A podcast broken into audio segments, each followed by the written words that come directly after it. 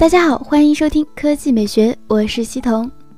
关于手机屏幕分辨率的争论已经持续了很长时间，不少用户都认为手机上的 2K 屏是有必要的，但也有不少用户认为现阶段 2K 屏对于手机来说没有任何用途，比如华为余承东。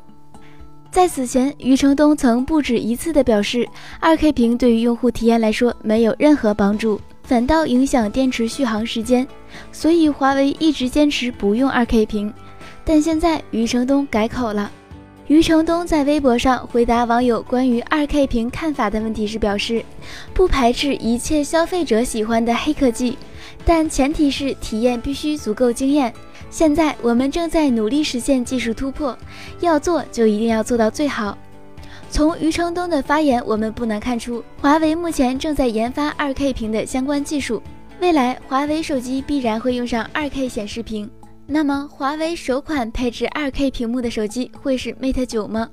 如果是这样的话，麒麟处理器的 GPU 就该升级一下了。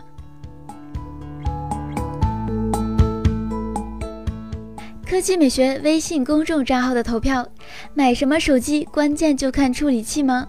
你买手机的时候是否注重 CPU？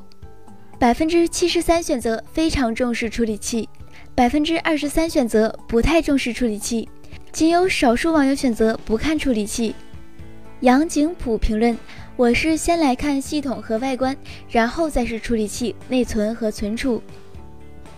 释然评论：小米五搭载的八二零导航十五分钟发热异常严重。这是八二零的问题还是小米的问题？Mr 王评论：CPU 早就过剩了，八零幺都能满足现在的需求。我单指的 CPU 性能，重要的是 GPU，九五五和 X 二十还需提高。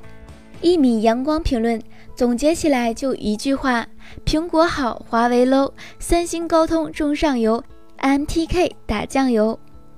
有种子的老司机评论。外观，外观，外观，重要的话说三遍。智能手机体验的差异化已经越来越小，下至五九九，上至六零八八，其实本质差异并不大，所以外观成为了最直接的差异体验。比如 Nexus 六 P 肯定没有 S 七好用，但是有差异化，有个性。未明的雪评论。一个手机的核心就是处理器，虽然现在说手机性能已经过剩了，但是也不能完全不看处理器，毕竟谁也不想新买的手机卡得跟翔一样吧。今天的语音就到这里，大家晚安。